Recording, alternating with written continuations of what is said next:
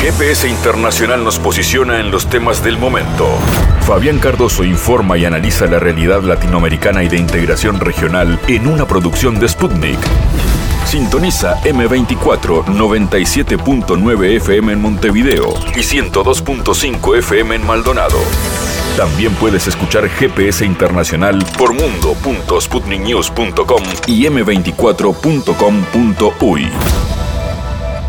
La mirada en la región está en el centro de la agenda de este GPS, lo que ha sucedido en Argentina, que tiene fuerte impacto, la protesta que varios sectores sociales y la población de Jujuy eh, ha expresado en la calle a la reforma constitucional que ha propuesto y votado eh, el gobierno eh, de Jujuy. Esto en año electoral obviamente aumenta la temperatura, se han dado fuertes protestas y sobre todo se ha dado una fuerte represión dispuesta por el gobierno local. Vamos a analizar cómo se mete esto también en la arena política en momentos que Argentina define quiénes serán las fórmulas, que irán primero a las PASO, a las elecciones internas, en pocas semanas y luego a las elecciones generales en octubre. Juan Pablo de María nos estará aportando su mirada y también otra mirada geopolítica global ha sido la reunión que ha tenido representantes del gobierno de Estados Unidos y especialmente su presidente Biden con representantes del gobierno chino. En el medio de este intento diplomático aparece eh, una frase del presidente Biden, que parece no ser muy diplomática, llamó dictador al presidente chino, al líder chino Xi Jinping. Eh, vamos a analizar con Sebastián Schulz eh, esta temática de importancia geopolítica a nivel global. Y como siempre, GPS tiene espacio para la cultura, el arte emergente tiene su bloque en este programa que inicia su viaje por el mundo así, de esta manera. En GPS Internacional localizamos las noticias de América Latina.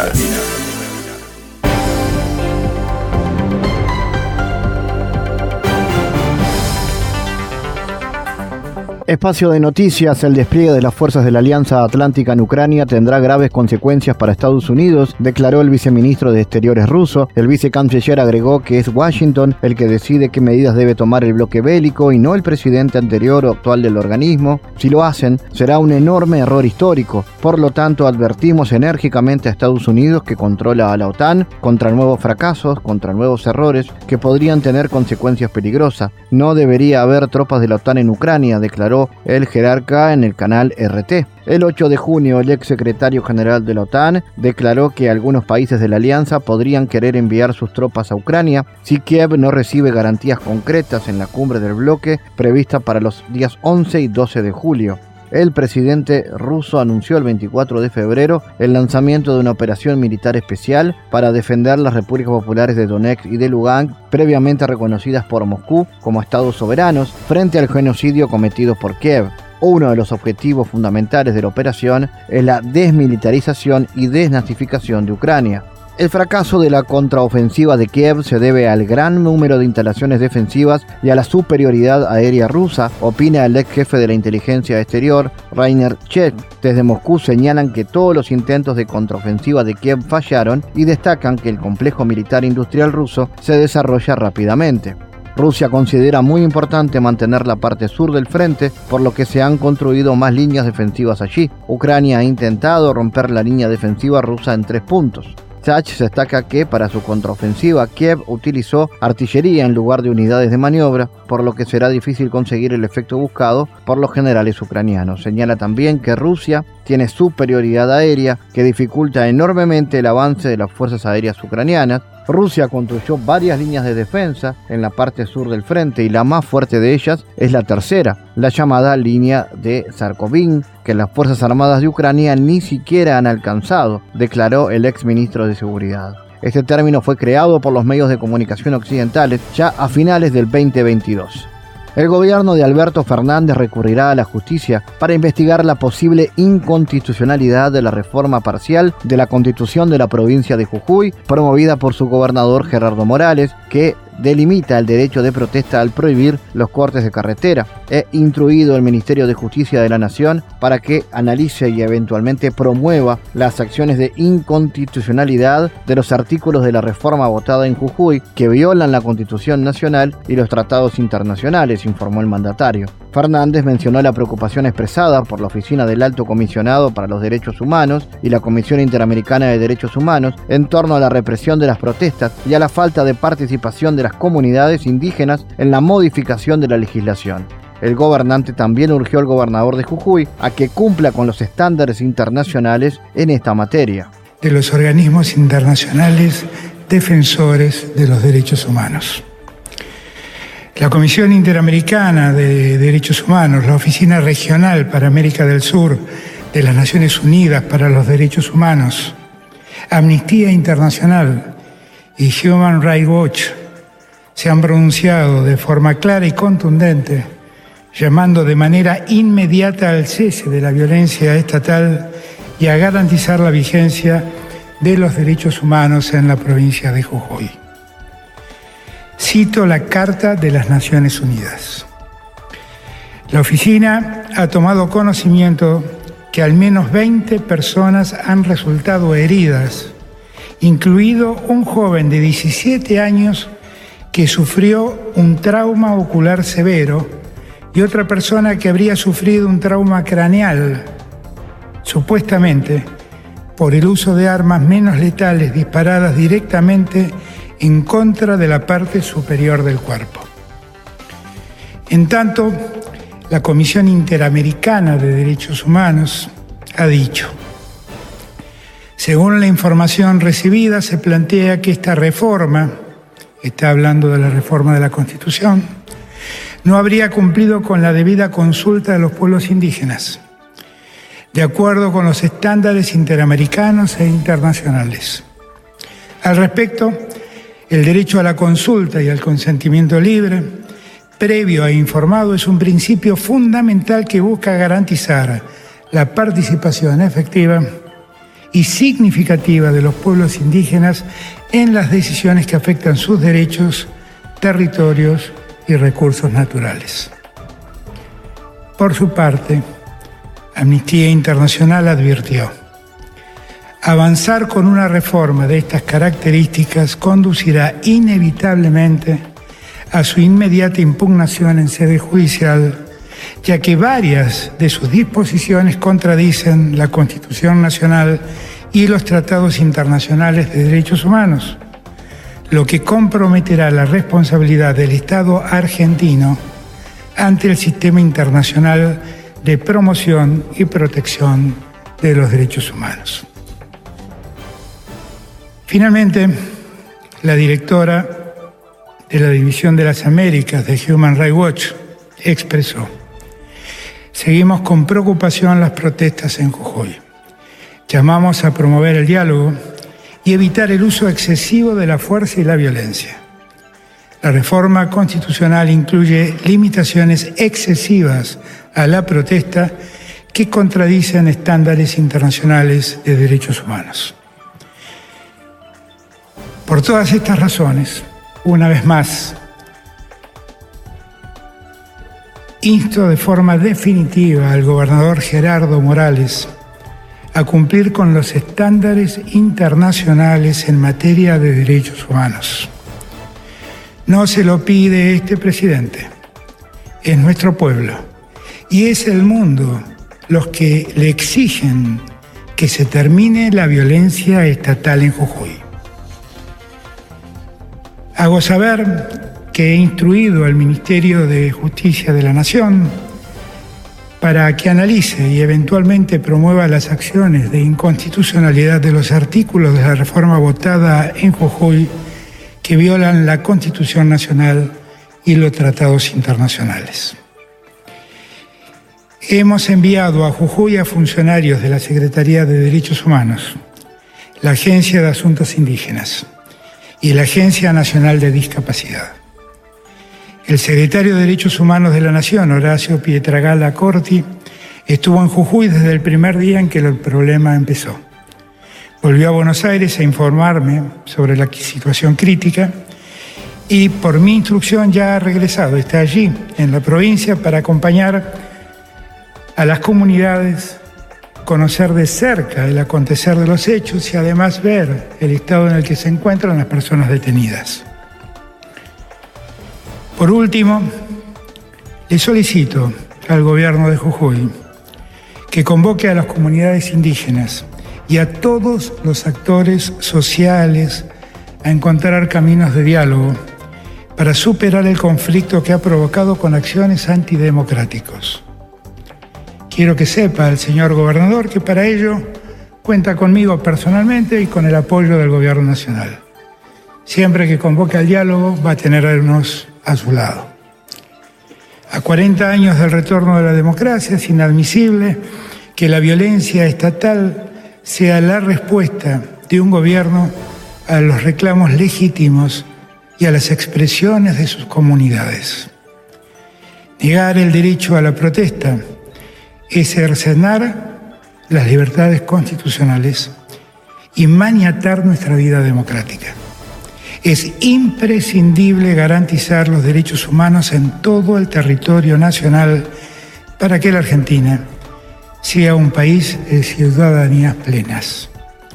Le pido al gobernador Morales que no utilice al pueblo jujeño como el banco de prueba de la represión y el saqueo que determinados sectores políticos pretenden llevar adelante.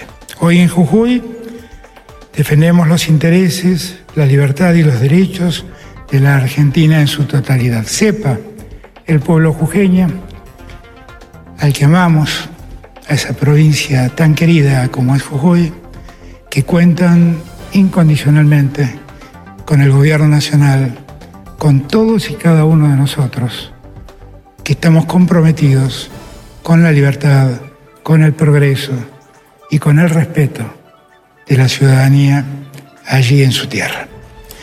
Muchas gracias a todos y todas.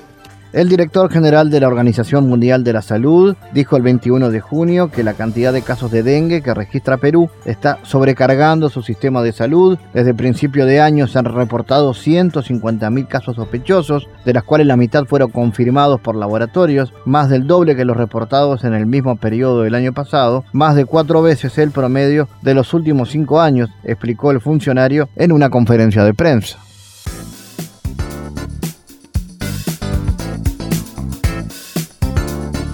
Bueno, vamos a hablar de lo que está pasando en Argentina, situación bastante grave que se está dando hechos de violencia en pleno año electoral, a poco de conocerse cuáles serán las fórmulas que van a disputar eh, el gobierno en ese país. Al menos 96 personas resultaron heridas por los enfrentamientos durante las protestas en la provincia de Jujuy, en el noroeste de Argentina, reportaron autoridades. El Ministerio de Salud ha informado que tras los hechos registrados en la jornada del 20 de junio en Jujuy, los equipos equipos profesionales de diferentes unidades y del servicio público llevaron adelante la asistencia integral de 96 personas, entre las cuales se encuentran 66 efectivos de la policía, con heridas cortantes, traumatismos y en un caso con fractura de tabique nasal. Esto informó el gobierno en la página del gobierno provincial. Miles protestaron en la capital de la provincia después que en la legislatura se aprobase y se jurase una reforma parcial de la constitución provincial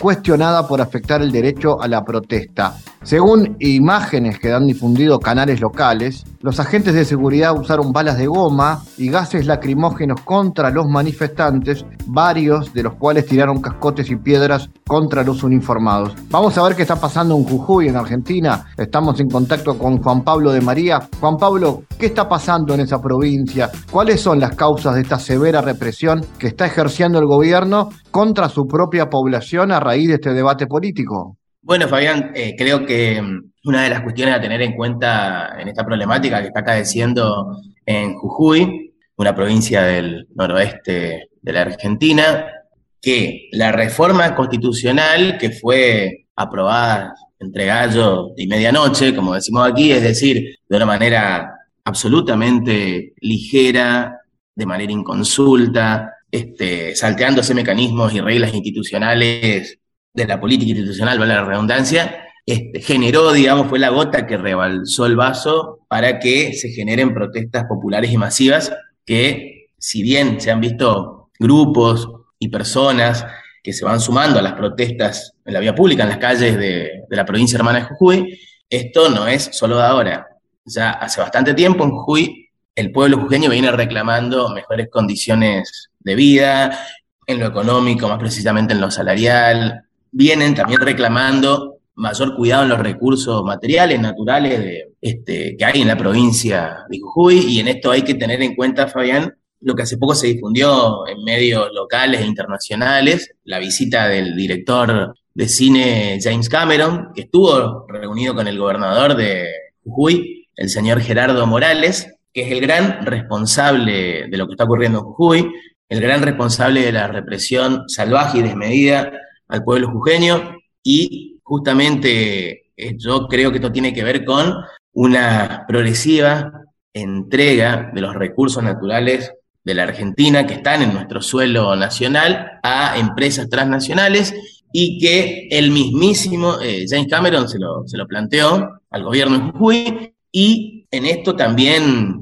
hay que poner el acento, Fabián, en que, como decía la gota que rebalsó el vaso, tiene que ver con la reforma constitucional, que pasa a ser justamente una propuesta del, o una imposición, mejor dicho, del Poder Ejecutivo Provincial de Jujuy con el apoyo, el acompañamiento de los demás poderes del Estado y de los sectores oligárquicos más pudientes de, la provincia hermana en contra de los intereses del pueblo jujeño, es decir, de aquellos sectores eh, más necesitados, más postergados, aquellos que más sufren y padecen las políticas, las políticas este, que van en desmedro de las necesidades y los intereses de la mayoría del pueblo jujeño. Juan Pablo, conocer un poco más del gobernador, que además de ser obviamente gobernador de esa provincia, tiene visibilidad nacional, porque bueno, eh, es uno de los principales referentes de un sector político opositor al gobierno. ¿Cómo se pueden meter estos hechos en la campaña política de cara a las elecciones de octubre? Sí, como decías,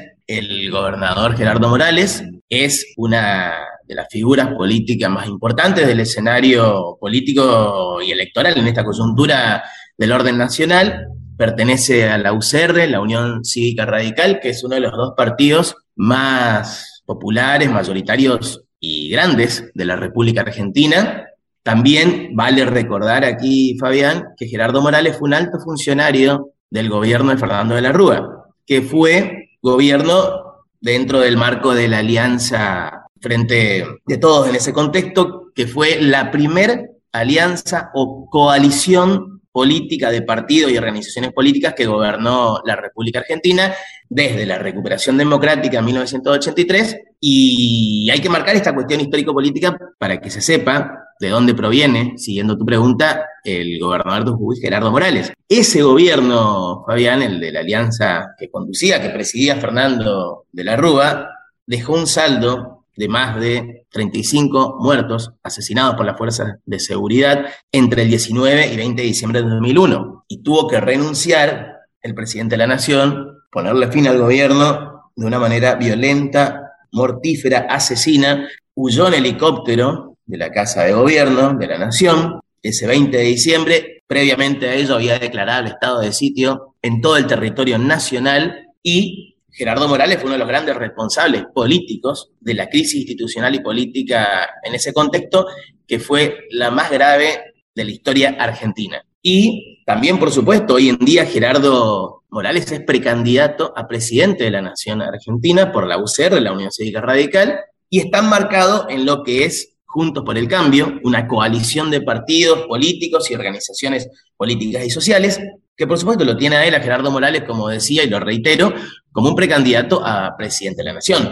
Y en este sentido yo creo que esto daña la imagen pública, la figura política de Gerardo Morales como precandidato a presidente de la Nación Argentina y favorece a uno de los hombres, uno de los funcionarios públicos que también es precandidato a presidente de la Nación Argentina, no de la UCR, sino del PRO, pero que también, tanto UCR como PRO, pertenecen a Juntos por el Cambio, esta coalición de partidos políticos y organizaciones sociales y políticas, como decía previamente, que es el señor Horacio Rodríguez Larreta, que se sigue desempeñando como jefe de gobierno de la Ciudad Autónoma de Buenos Aires. Yo creo que esto lo que está ocurriendo en Jujuy este, desfavorece, desfavorece en su conjunto a todos Juntos por el Cambio, pero en particular, y subrayo en particular, Fabián, a Gerardo Morales, que como decía es uno de los precandidatos a presidente de la Nación. Con esto que está ocurriendo en Jujuy, no le veo buen futuro político electoral al señor Gerardo Morales. Juan, ¿cómo está la situación económica y ese debate por la situación económica eh, en el marco de este año electoral, tomando en cuenta que, bueno, Sergio Massa, el ministro de Economía, ha hecho fuertes esfuerzos dentro y fuera del país para contener la situación vinculada, por ejemplo, al tema del dólar y la inflación? ¿Cómo se viene manejando eso?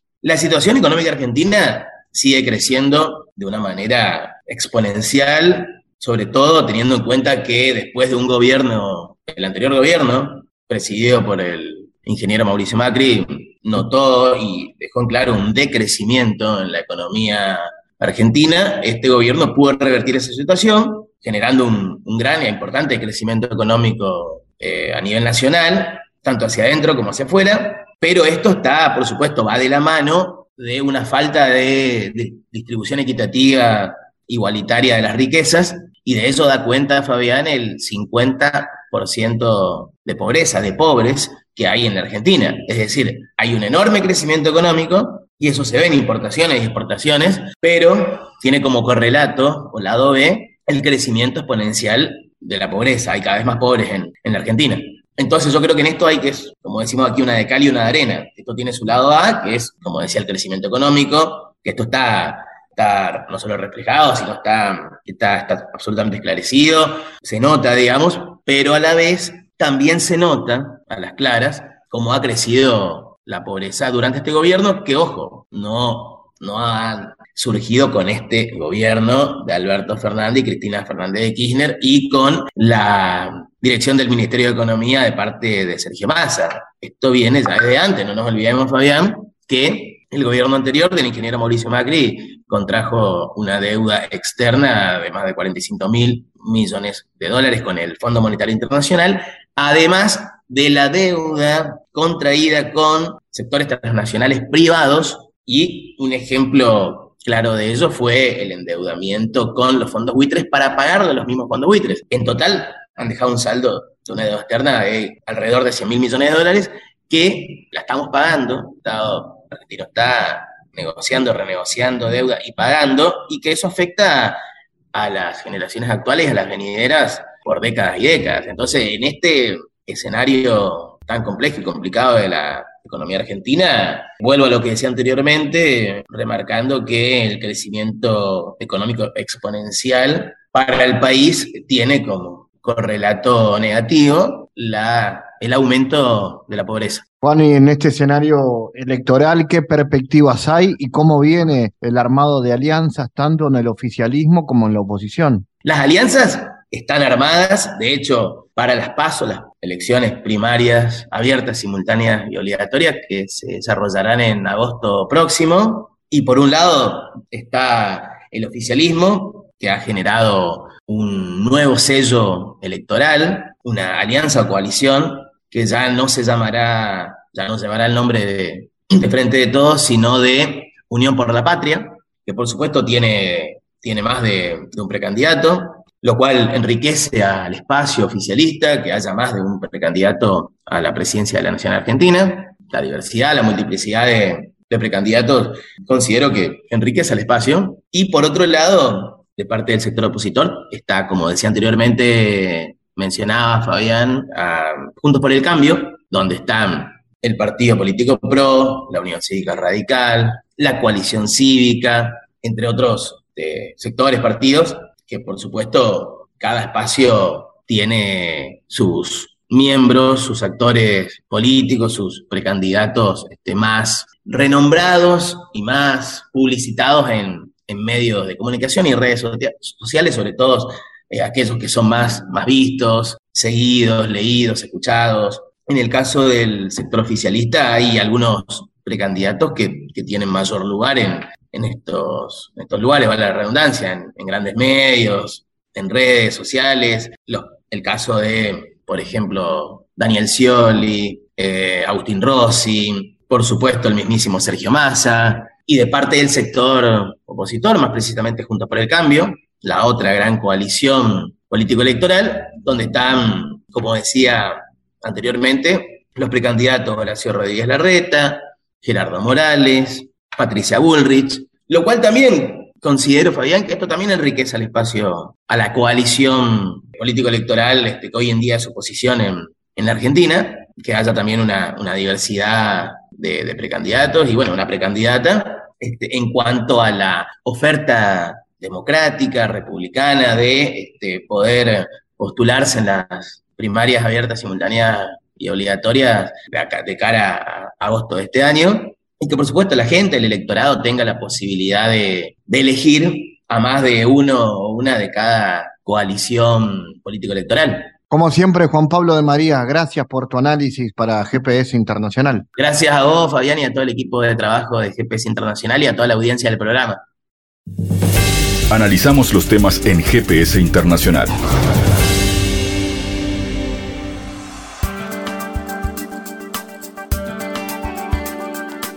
Las declaraciones del presidente de Estados Unidos, John Biden, de que su par chino, Xi Jinping, es un dictador, son una actuación para el público de cara a las presidenciales. Esto lo ha dicho a nuestra agencia Sputnik el investigador del Centro de Estudios Europeos Internacionales, Lev Chochetsky, que destaca que sus relaciones se desarrollan en la ruta de la rivalidad. Para Biden y su administración, al menos en el plano ideológico, en el plano de la descripción del mundo, todo se divide en buenos y malos. En esa línea discurre la lógica del razonamiento de que Estados Unidos Unidos y su política exterior es genial y están todos los demás, incluida China y su presidente Xi Jinping, representando la autocracia con quien el país competirá y luchará. Esto ha dicho el investigador del Centro de Estudios Europeos e Internacionales. Vamos a analizar todo esto en el marco de lo que ha sido la reciente visita del secretario de Estado de Estados Unidos, Anthony Blinken, a China. Vamos a recibir al especialista en estudios chinos de la Universidad de La Plata en Argentina, Sebastián Schulz. Sebastián, como siempre, gracias. ¿Cómo analizas las implicaciones geopolíticas de esta visita de Estado? ¿Qué se abre ahí? Bueno, eh, creo que es una visita, eh, por lo menos que venía siendo demandada por varios sectores al interior de los Estados Unidos, principalmente de las transnacionales globales, que le demandan al gobierno norteamericano eh, relajar las tensiones con, con, China, digamos, recordemos que tanto Bill Gates como Elon Musk también tuvieron visitas recientes a China y en ese marco se da la, eh, el, viaje de Blinken, un viaje que estaba programado supuestamente para febrero eh, y que se suspendió cuando fue el incidente del supuesto globo espía chino. Eh, ahora Blinken fue a, bueno, fue al país asiático, se reunió con Xi Jinping para, bueno, volver a poner en común las agendas y entiendo que si bien no, no, contribuye o, no hay una descompresión de, una relación de tensión que vienen llevando ambos países, sí hay una necesidad y una decisión de mantener canales de, de diálogos abiertos. ¿Es una aceptación de la administración norteamericana de la necesidad de cooperar con el gigante asiático? ¿Qué temas hay en agenda mayormente? Bueno, más bien, eh, más que cooperar, hay una, una, mirada sobre la necesidad de mantener canales de diálogos abiertos y de seguir ejerciendo presión sobre China eh, sin romper los mecanismos de diálogo institucionales, digamos. De hecho, eh, algunos temas son bastante tangenciales a la relación. Hay una demanda de Estados Unidos de que China controle la exportación de fentanilo, por ejemplo, que se, supuestamente es usado en Estados Unidos como,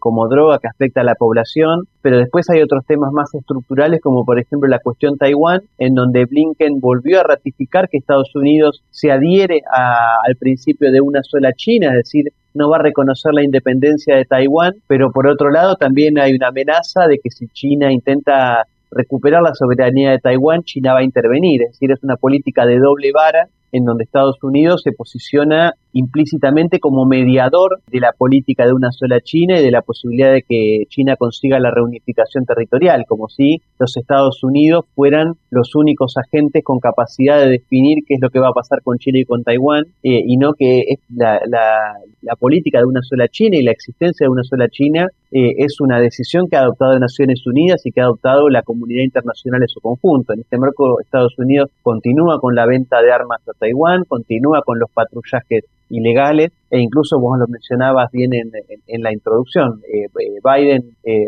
señaló a Xi Jinping como un dictador en el marco sí de la campaña electoral, pero también de una visión de los Estados Unidos de la necesidad de contener a China, de bloquear cualquier capacidad soberanista del país como una necesidad y una decisión de bloquear cualquier intento de aproximación o de tránsito hacia un orden internacional multipolar. Ahora, estas expresiones de Biden catalogando a Xi Jinping como dictador, ¿cuáles son los motivos? ¿No entorpece esto el esfuerzo de su diplomacia? Bueno, por un lado, eh, vos lo mencionabas, estamos en el marco de una campaña presidencial en la cual eh, Trump viene dando pasos acelerados, digamos, hay una, una fractura eh, interna del establishment norteamericano y una situación de empantanamiento político y estratégico estructural en los Estados Unidos, hay una una incapacidad de ambos actores, de republicanos y demócratas, de continentalistas y globalistas, de imponerse el uno sobre el otro. Eh, y en este marco, bueno, eh, Biden, eh,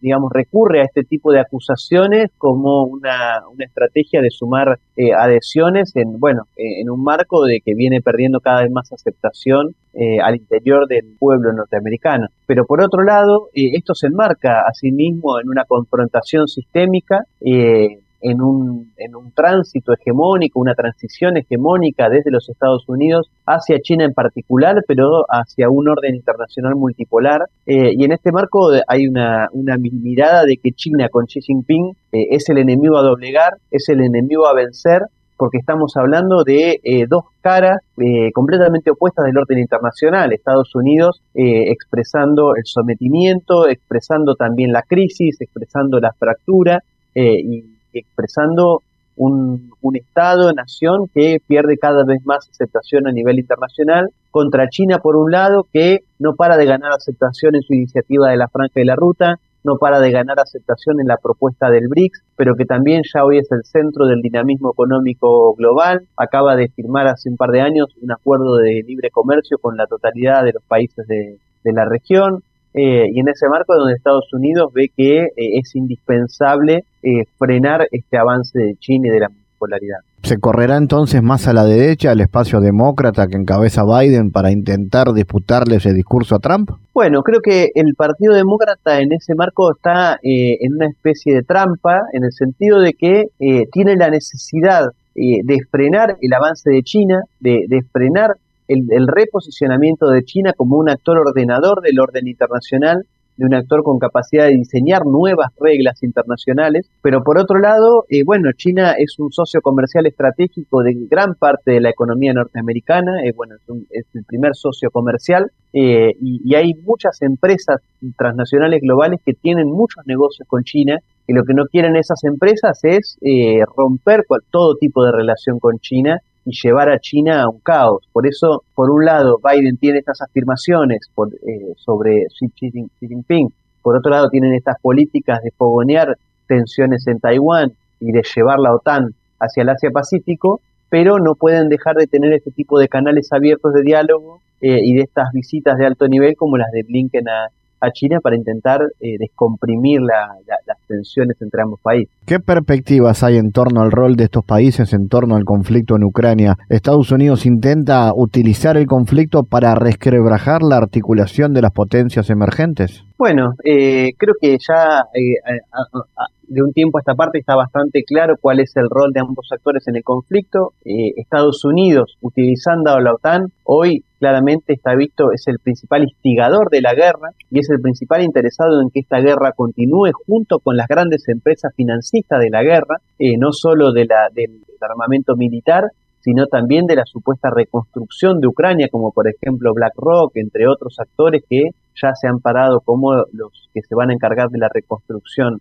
del país. Eh, Estados Unidos no solo está buscando eh, generar una alianza occidental anti-oriental o anti-multipolar, digamos, con centro en Rusia y con centro en China, eh, sino que está buscando fracturar el eje euroasiático, es decir, fracturar cualquier posibilidad de alianza entre China y Rusia con Europa, una alianza que terminaría de derrumbar la primacía norteamericana y la unipolaridad anglosajona.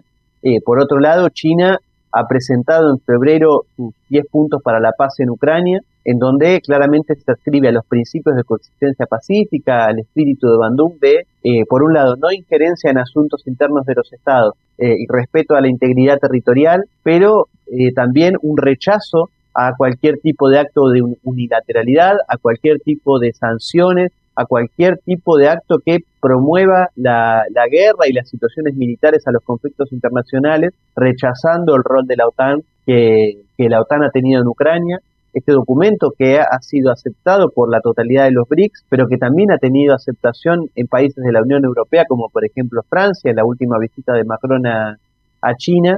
Eh, y en ese marco eso también es algo que preocupa a los Estados Unidos, el rol que está teniendo China, generando cada vez más aceptación en su propuesta de pacificación de, del conflicto en Ucrania. Sebastián Schulz, gracias por tu participación, como siempre, en GPS. Gracias, Fabián, hasta luego.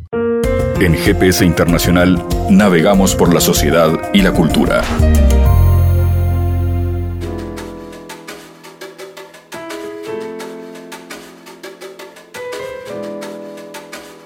PIU es un proyecto lúdico educativo que promueve el hacer musical como una experiencia fundamental en el desarrollo de los seres humanos. Lo dirigen Lili Ramos y Natalia Goldberg, son licenciadas en musicoterapia, especializadas en primera infancia y familia, y también lo acompañan Camilo Rutín, músico, próximo a recibirse también como musicoterapeuta. Pew nos invita a la sala Under Movie a disfrutar de un viaje lúdico musical. Vamos a ver de qué se trata recibiendo a Lili Ramos. Contanos, Lili, ¿de qué trata Pew y cómo vincula el juego con la creación musical? Muchas gracias por este contacto. Bueno, por un lado, Pew es este, un proyecto que se dedica justamente al, a, acercar la música como, como, un medio para el bienestar general de las personas. Este, y bueno, tenemos diferentes formas de, hacerlo. Una de ellas es esta propuesta de, espectáculos participativos para las familias con niños en primera infancia. Eh, y bueno, específicamente en, ahora en vacaciones de, julio estamos haciendo una, propuesta específica en, en, en, la sala Under Movie. Eh, que bueno, que va, va para, para familias con niños de 1 a 4 años y mm, en, esta oportunidad vamos a estar eh, proponiendo un horario especial para ir a, un, a, un, encuentro, a un espectáculo, a un evento así, porque lo vamos a proponer en el, en el turno matutino a las 11 de la mañana, que bueno, que es como una novedad para nosotras y creemos que también para las propuestas de, culturales en general, ¿no? De esto, este horario. Eh, un poco nace de la, necesidad de, de, ofrecer un espacio cuidado justamente para la, primera infancia. Entonces creímos junto con el Undermovie que era, que era un horario eh, oportuno para ofrecer, ah, ya que en la mañana está el, shopping en general está como mucho más tranquilos y, no convive con las demás propuestas de espectáculos, sobre todo en vacaciones de julio, que generalmente van después del mediodía, ¿no? Eh, tanto el cine como, como las otras eh, propuestas culturales este, están más en la tarde. Eh, entonces, bueno, por un lado, esta es una, una novedad que nos parece súper súper eh, aprovechable para las familias, porque también pueden convivir con, las propuestas para los hijos más grandes, ¿no? O sea, poder ir con, los pequeños en, un espacio más, más cuidado eh, y, poder aprovechar las propuestas para los, los niños más grandes en vacaciones de julio en, otro horario, ¿no? Esta propuesta de, que, que nosotros hacemos se caracteriza por ser una propuesta totalmente activa por parte de los participantes. Se caracteriza por, por, bueno, por una, una, guía de juegos musicales que, van guiando el, viaje musical y, también por, por, compartir materiales y elementos que eh, de alguna manera son sostén del juego compartido.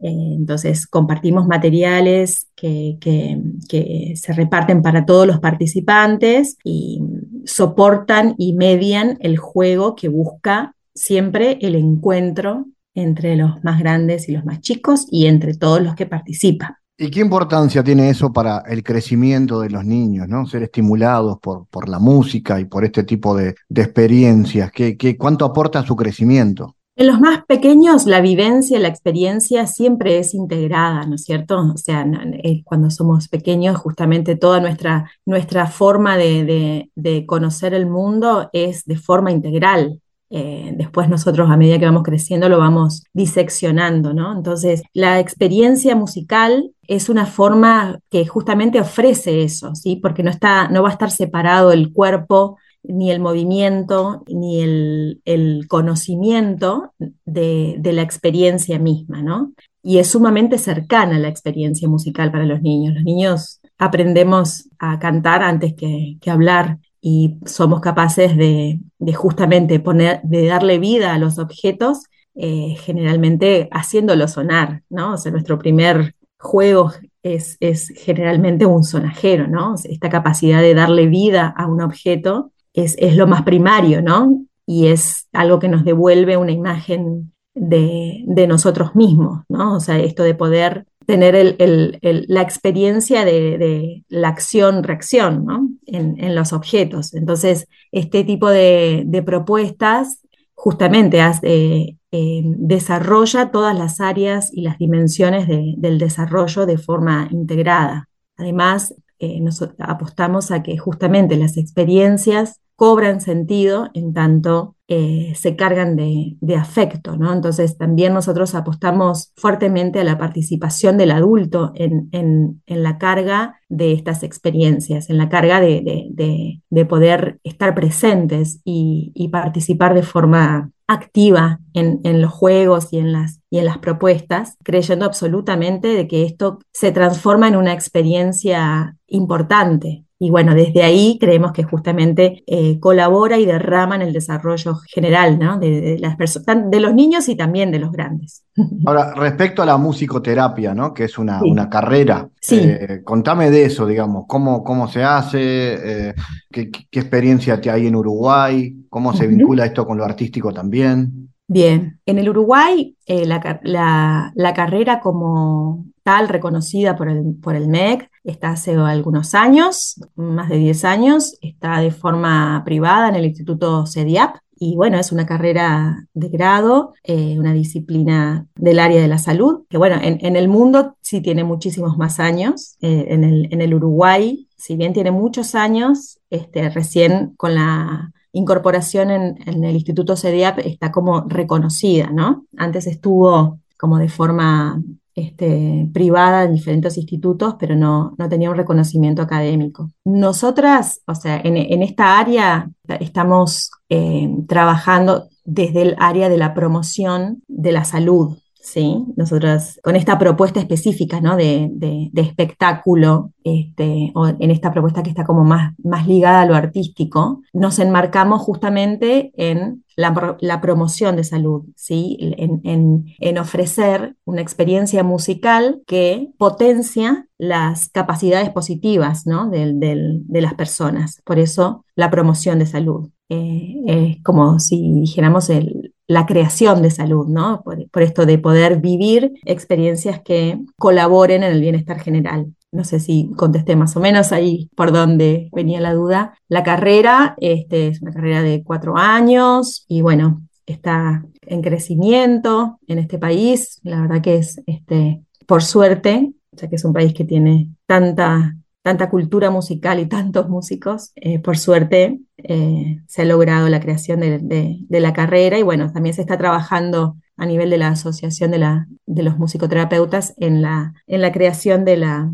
musicoterapia, de, de la carrera de musicoterapia a nivel estatal, que bueno, ojalá que pronto se logre. Bien, y respecto a la obra entonces, ¿qué expectativas y bueno, y qué se viene después de esto? ¿Se puede salir a recorrer el país? ¿Qué, qué, qué ideas hay? Bien, nosotros como Pew, Música Viajera, recorremos ya el país este, porque ofrecemos estos encuentros musicales a, a instituciones, salas de todo el país eh, y trabajamos muchísimo en, en, en el plan CAIF, que, justamente nos convoca para, para días especiales, para, para, festejos, para cierres de, años, cierres de experiencias oportunas. Eh, es algo que, forma parte justamente de nuestra, de nuestra experiencia y es un poco desde esa experiencia eh, que proponemos esta, esta propuesta en, en, diferentes salas. ¿no? En este caso, bueno, estamos promocionando eh, esta, esta propuesta para vacaciones de julio en, en, el Under Movie, pero bueno, venimos trabajando hace, hace, hace tiempo en esto. Hay otra propuesta que, que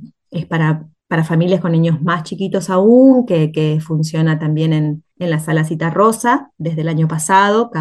Hacemos algunos ciclos por, por año Eh, y bueno, ahora vamos a estar en el Under Movie con muchos días, o sea que nuestra expectativa es que, justamente se pueda aprovechar esta instancia en la que vamos a estar eh, del, del 14 al 23 de julio, todos los días a las 11 de la mañana y nuestra expectativa es a que puedan venir a, compartir la mayor cantidad de familias posible. Este, así que estamos como muy eh, ilusionadas con esta, con esta posibilidad de, bueno, de, estar una, una, buena temporada, ¿no? Porque son unos cuantos días, eh, si bien las localidades son, son limitadas, eh, porque bueno, también se cuida justamente para que mantengan las características de, la participación y la, y la, la, situación de estar en, interacción eh, no, puede ser masivo, ¿no? Entonces, si bien son localidades limitadas, la realidad es que vamos a estar varios días. Entonces, bueno, ojalá que se puedan arrimar la mayor cantidad de familias posibles. Creemos que es como, bueno, muy accesible el hecho de estar en, el shopping, que, bueno, que tiene varias varias cuestiones positivas ¿no? para las familias de, accesibilidad y bueno, también en, en este horario especial que, que, en esta oportunidad elegimos. Lili Ramos, gracias por estar en GPS en esta oportunidad para presentarnos sobre Pew, que se viene dentro de poco a Undermovie. Gracias. Muchísimas gracias a ustedes.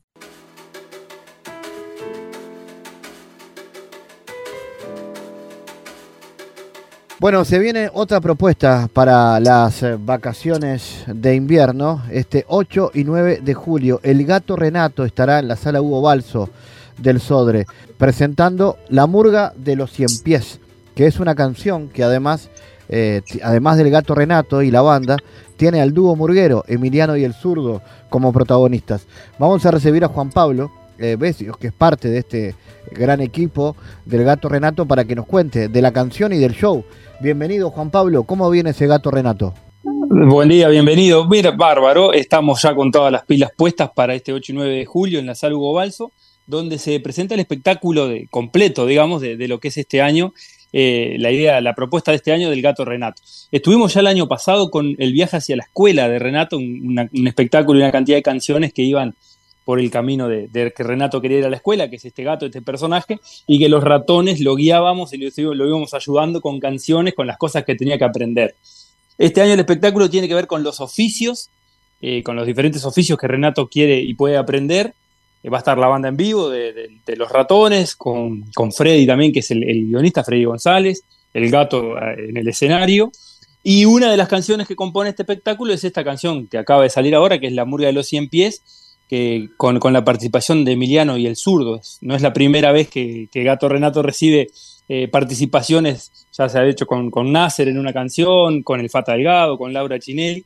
Y bueno, esta vez es una murga que se grabó con la participación de Emiliano y de Zurdo, que es, una de las canciones que va a estar presente también. Bueno, ¿y cómo es eso? Porque todos ustedes tienen conexión con la murga, eh, la, barra de la banda, y, y, tienen a dos de las principales voces ahí, ¿no? Metiendo y sonando fuerte. Sí, en, realidad nosotros somos todos, la, idea del Gato Renato, el espectáculo surge de, que todos somos padres y, queríamos ver canciones y temas que tuvieran que ver con las infancias de nuestros grises que incluso son el primer banco de prueba, ¿no? los primeros que escuchan y aprueban o desaprueban con esa espontaneidad y honestidad que tienen los gurises, que si no les gusta algo no hay dos vueltas. Y bueno, y sí, el, resto del equipo, que es, Freddy Besio en la batería y en, los controles, el espectáculo tiene una pantalla gigante que los videoclips van acompañando el espectáculo.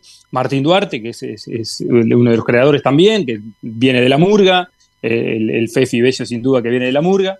A mí me ayuda un poco que soy maestro también, acá yo soy de Tacuarembó y, participo ahí con, la banda, pero tenemos todo el, tema niños, música, también somos músicos los tres, eh, por, ese lado viene la idea. Y después llevarlo al espectáculo con los personajes. Cuando aparece el gato, ese personaje enorme que por suerte quedó muy bien logrado, eh, mete una relación con los gurises y con los adultos muy buena con toda la música y con todo el guion de, Freddy González, que también con muchísimos años de carnaval y de mure y de teatro. Eh, es un combo que disfrutamos mucho y que creo que también la gente que lo ve, no solo los gurises, los adultos, lo, pueden disfrutar mucho. Y es un desafío hacer espectáculo y música para, para niños y niñas, ¿no? ¿Cómo se, se, trabaja con ese lenguaje y con ese público? Yo creo que lo, e, eso que te decía, ¿viste? Los gurises son muy honestos y si no les gusta, no es como un adulto cuando va a algo y bueno, se la tiene que bancar y no le sirve y, y disimula. Los gurises en esto son muy honestos, por lo cual el desafío es muy grande porque hay que convencer, hay que llegar. Y creo que una de las cosas principales es no subestimar a los gurises, o sea, no, no darles cosas, porque son chiquitos, cosas bobas y masticadas, como, como que no pudieran pensar o, analizar o evaluar o criticar, sino al revés, plantearles desafíos, enseñarles cosas nuevas. Las canciones hablan de, eh, tienen a, una infancia desde los 2, 3 años hasta los 8, 9, con temáticas como las vocales, como los números, como el universo, como cosas cotidianas, como una canción que habla de las medias que se nos pierden en lavarropas, o esta de la murga de los cien pies. O sea, creo que, el, desafío mayor es brindarle a los gurises algo que ellos cataloguen como de calidad, sin, siendo espontáneos, digamos, y sin subestimar lo, que los gurises pueden lograr.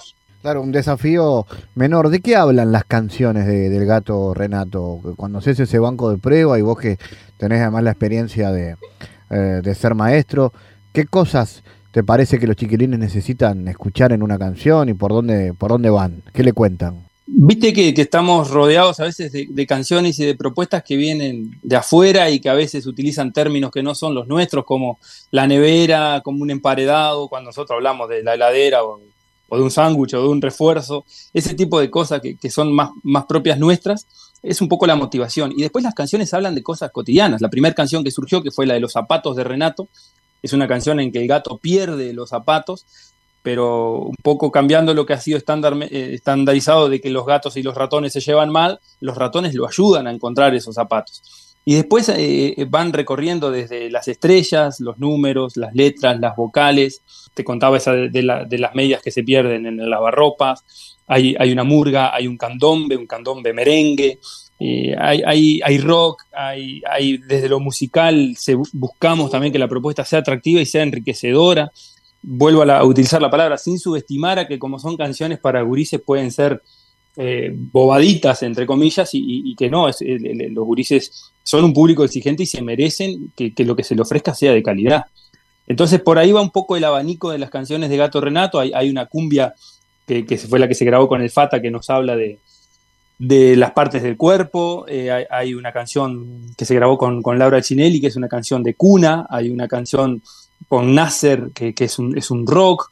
Eh, este, eh, es una propuesta amplia, digamos, desde lo musical y desde la temática, justamente buscando que los gurises salgan de allí con algo más y con una propuesta que sea nuestra, con palabras nuestras, con cosas cotidianas nuestras. Y no debe ser menor también el desafío de mantener la atención de los chiquilines durante un show en vivo, ¿no? Como el que van a hacer ahora. Sí, ahí juega mucho, o sea, el periodo de atención de los gurises es diferente según la edad, ¿no? No es lo mismo un niño de cuatro años que un niño de ocho o nueve años, pero ahí nos ayuda muchísimo que la propuesta es muy heterogénea, desde la pantalla gigante con los videoclips, los mismos videoclips que ya se encuentran en toda la, en YouTube y en todas las, aplicaciones, que son muy, muy lindos, muy coloridos, muy bien elaborados, hay, hay un equipo trabajando en eso también.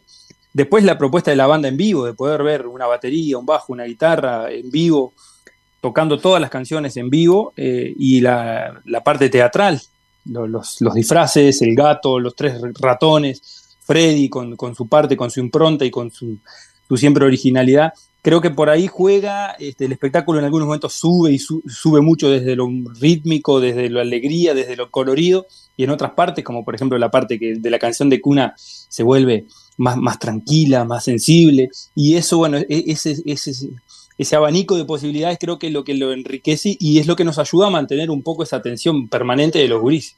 Contame entonces de este show de vacaciones, ¿cuál es la propuesta para esta semana de vacaciones?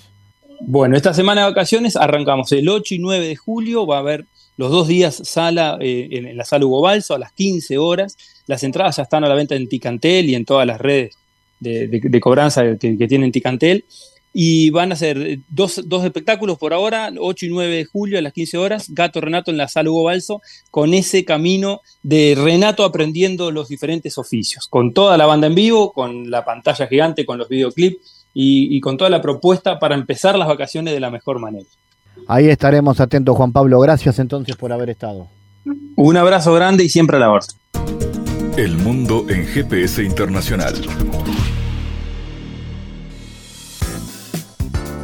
En diálogos geopolíticos analizamos diversos asuntos que atañen a la política mundial, desde el abordaje de los ámbitos multilaterales de articulación política a nivel global hasta las cualidades y los propósitos de las configuraciones regionales, tanto en América Latina así como en otras regiones. Nuestro objetivo es poner foco a una gran diversidad de temas que atañen a la geopolítica en el mundo contemporáneo. Para eso vamos a recibir a Santiago Caetano, aquí en GPS. Bienvenido, Santiago. ¿Cómo te va, Fabián? La especialización productiva en el sector agropecuario implica la emergencia de nuevos desafíos relacionados con la sustentabilidad social y medioambiental, lo cual está directamente relacionado con los desafíos globales relativos a la seguridad alimentaria y el cambio climático. Varias de las actividades de base agropecuaria están vinculadas con la emisión de gases de efecto invernadero, lo cual constituye un desafío estructural a nivel global. ¿Cuáles son algunos de los desafíos para los procesos de innovación técnica en la producción agropecuaria? Bueno, resulta importante advertir que en el marco de este contexto, los países del Mercosur participan con exportaciones de insumos intermedios a los diferentes mercados globales y que integran procesos productivos cuya transformación se realiza en otros países. Este proceso de fragmentación está relacionado con el desarrollo de las tecnologías de información y comunicación. Y el desafío radicaría en impulsar los sectores agropecuario y agroindustrial para que de este modo se fomente una dinámica de demandas y ofertas con los sectores intensivos y conocimientos. Y Santiago, ¿cuáles son las perspectivas para los países del Mercosur al respecto? Como sostiene Paulino, las perspectivas que implican los procesos de innovación técnica y científica en torno a la nueva realidad de la producción agropecuaria no debería ser abordada de una mirada únicamente sectorial o nacional, sino que el foco tendría que estar apuntando a una perspectiva global que permita involucrar los procesos de innovación en curso y, por tanto, delinear alternativas de sustentabilidad a futuro, en este contexto, la especialización en productos primarios también significa el riesgo al rezago de quedar en el eslabón más débil en el entramado de las cadenas globales de valor. Y ello desafía a los países menos industrializados a promover estrategias de innovación en ciencia y tecnología por medio de políticas públicas a los efectos de sofisticar la producción y escalar en las fases de mayor valor. Gracias Santiago por tu aporte a GPS Internacional. Gracias Fabián, hasta la próxima. GPS Internacional, una producción de Sputnik con la producción periodística de Santiago Caetano, siguiendo los temas más importantes de la agenda latinoamericana y con visión global. Esta producción de Sputnik que se despide y que nos invita también a que nos sigan a través de las redes sociales. En Twitter somos GPS Inter y estamos también en Facebook, GPS Internacional. Fabián Cardoso en GPS Internacional junto a los protagonistas analizó la realidad. Una producción de Sputnik por M24, 97.9 FM en Montevideo y 102.5 FM en Maldonado. Que puede volver a escuchar en mundo.sputniknews.com y m24.com.uy.